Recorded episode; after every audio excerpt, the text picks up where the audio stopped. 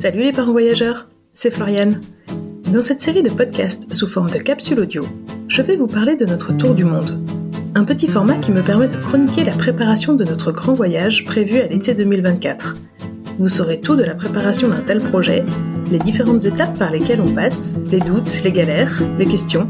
L'idée est de lever le voile sur les coulisses d'un tour du monde en famille et de partager notre expérience. Venez, je vous emmène. Salut à tous, j'espère que vous allez bien.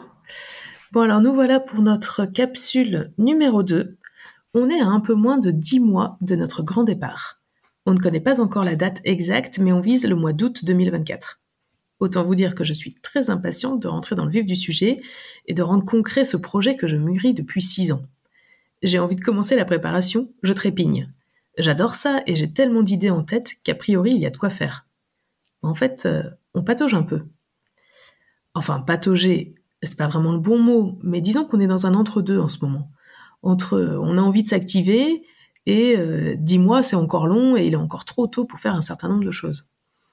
Je ne vous cache pas que cette situation a un petit côté frustrant pour moi, alors je fais quand même des petites choses qui n'ont l'air de rien, mais qui me permettent de me plonger encore un peu plus dans le sujet Tour du monde. Concrètement, qu'est-ce que je fais en ce moment? Numéro 1, des itinéraires. Oui, oui, au pluriel. J'en suis à la sixième version. Chaque fois, je soumets à mon mari, et la discussion permet d'envisager des nouvelles pistes. Mince. Je repars donc sur une nouvelle version. Autant dire qu'on n'est pas encore au point. J'ai présenté l'avant-dernière version de l'itinéraire de manière très solennelle à toute la famille. Oui, parce que les enfants disent euh, ah, c'est très bien le tour du monde, mais on ne sait même pas par où on part. Oups C'est vrai que dans ma tête, j'avance. Mais eux, ils ne suivent pas forcément. Alors, un soir où on avait un peu de temps devant nous, pendant qu'ils fonçaient se laver les dents et se mettre en pyjama, j'ai sorti le projecteur et préparé une petite séance voyage familiale. La première d'une longue série. Enfin, j'espère, parce que c'était vraiment chouette. Les enfants ont fait quelques remarques un peu nulles, du genre euh, Oh, trop bien, ce vol va être long, on aura des télés dans l'avion. Mais globalement, ils étaient plutôt très intéressés par le sujet quand même. Ils ont posé des questions et ils ont même demandé d'ajouter des étapes. Par exemple, notre deuxième, qui a 8 ans, est fan d'architecture et de belles villes. Alors en Australie, il veut qu'on s'arrête à Sydney. En fait, on y est déjà allé en 2017, lors, de notre voyage en Océanie. Donc cette fois-ci, c'était pas particulièrement au programme. Mais le truc, c'est que lui, il avait deux ans lors de ce voyage. Alors il se souvient de rien. Donc Sydney et son opéra, c'est un incontournable. Bien, monsieur.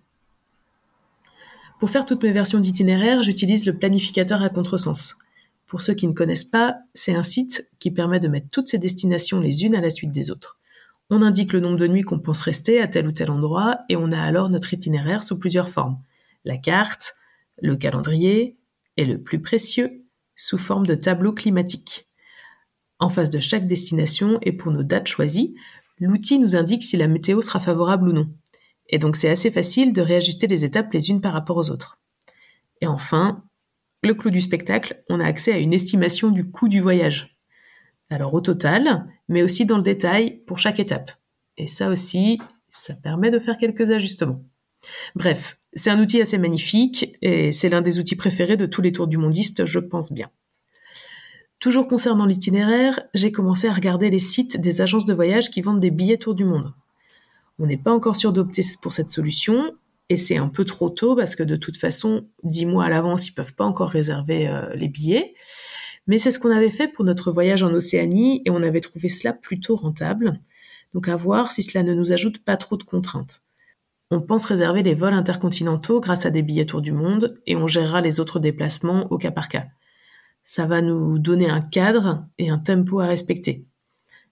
Même si on cherche à avoir du temps et de la liberté, comme je vous le racontais dans la première capsule, on aime bien l'idée de décider à l'avance certaines étapes. Cela permet d'anticiper un peu, d'avoir un prix fixé à l'avance pour les vols, et ce sera une chose de moins gérée pendant le voyage. Affaire à suivre donc, je ferai sans doute une petite capsule dédiée à ce sujet de billets d'avion quand ce sera un peu plus concret. Numéro 2 de mes actions du moment, je prépare les infos administratives.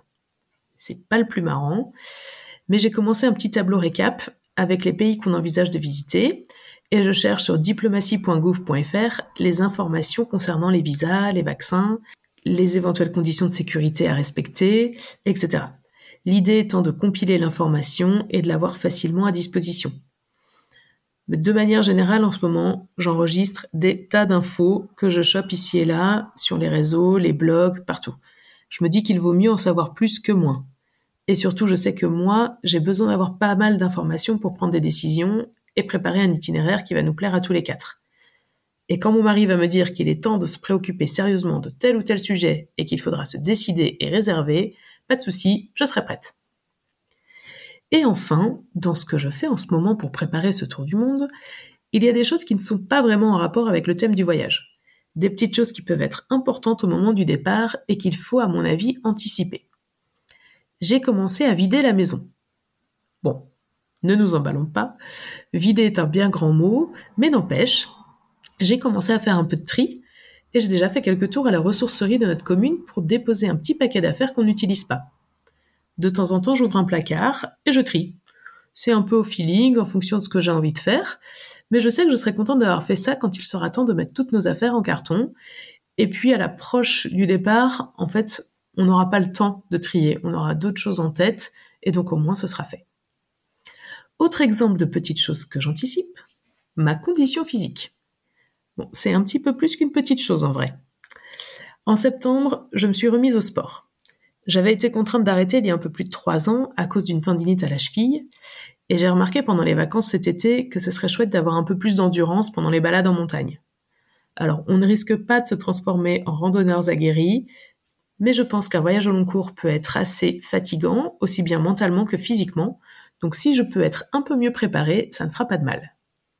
Autre point, sans doute insignifiant, voire même inexistant pour bon nombre de voyageurs, la coupe de cheveux.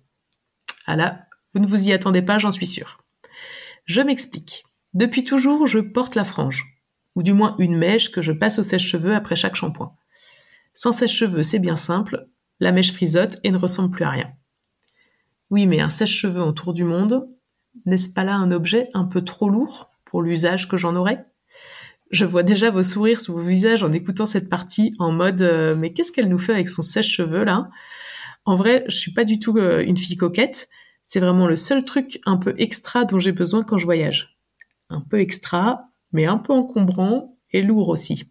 Et pas forcément utilisable partout, à cause des différences de voltage qu'il y a avec certains pays, ou du manque d'électricité qu'on peut avoir, euh, notamment les semaines où on sera en van, par exemple. Bref, c'est décidé, on partira sans sèche-cheveux. Mais pour autant, pas question d'avoir une sale tronche tout au long du voyage. J'ai donc entamé un changement de coiffure. Je laisse pousser la mèche et on va dire adieu à la frange. Ou alors je coupe mes cheveux tout court et on n'aura plus de problème? Vous voyez que c'est un vrai sujet à anticiper. Et d'ailleurs, tant que j'y pense, j'ai aussi la question de l'épilation. Je le prends mon épilateur? Faire mes jambes au rasoir pendant un an, ça ne me tente pas trop. Les voyageuses, vous faites comment? Si vous avez des conseils à partager, écrivez-moi parce que là, je ne sais pas du tout. Franchement, ce sont des sujets qui sont traités nulle part sur les blogs et les sites de voyageurs, et pourtant, c'est bien des questions qui se posent, non? Enfin, c'est des questions que moi je me pose. Bref, fin de la parenthèse beauté. J'ai aussi sur ma to-do des prochaines semaines lister les appareils électroniques qu'on voudrait acheter et choisir les modèles, comme des liseuses par exemple, et se tenir fin prêt pour le Black Friday, lister les équipements à demander au Père Noël, prendre rendez-vous pour une formation premier secours, contacter le centre de vaccination. Enfin, ça, euh, ça marche si on connaît à peu près notre itinéraire. Oups, retour à la case départ. Retrouvez nos interviews de parents voyageurs un mercredi sur deux. On y parle tour du monde, bien sûr, mais aussi expatriation, vie nomade et slow tourisme, entre autres. Pour ne manquer aucun épisode, abonnez-vous au podcast Parents voyageurs sur votre plateforme d'écoute préférée. Retrouvez-nous sur le blog parents-voyageurs.fr et sur les réseaux sociaux. Pour suivre notre tour du monde, je vous retrouve sur Instagram, sur le compte Nous 4 et le monde, en toutes lettres et avec un point entre chaque mot. À bientôt!